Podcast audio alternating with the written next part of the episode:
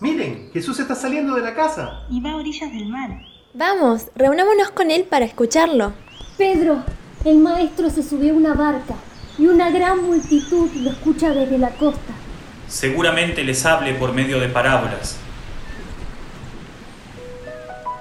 El sembrador salió a sembrar. Al esparcir las semillas, algunas cayeron al borde del camino y los pájaros las comieron.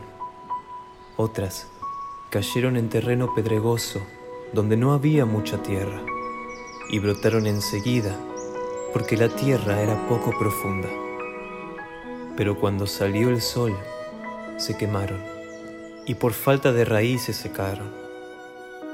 Otras cayeron entre espinas y éstas al crecer las ahogaron. Otras cayeron en tierra buena y dieron fruto. Unas cien, otras sesenta, otras treinta. El que tenga oídos, que oiga.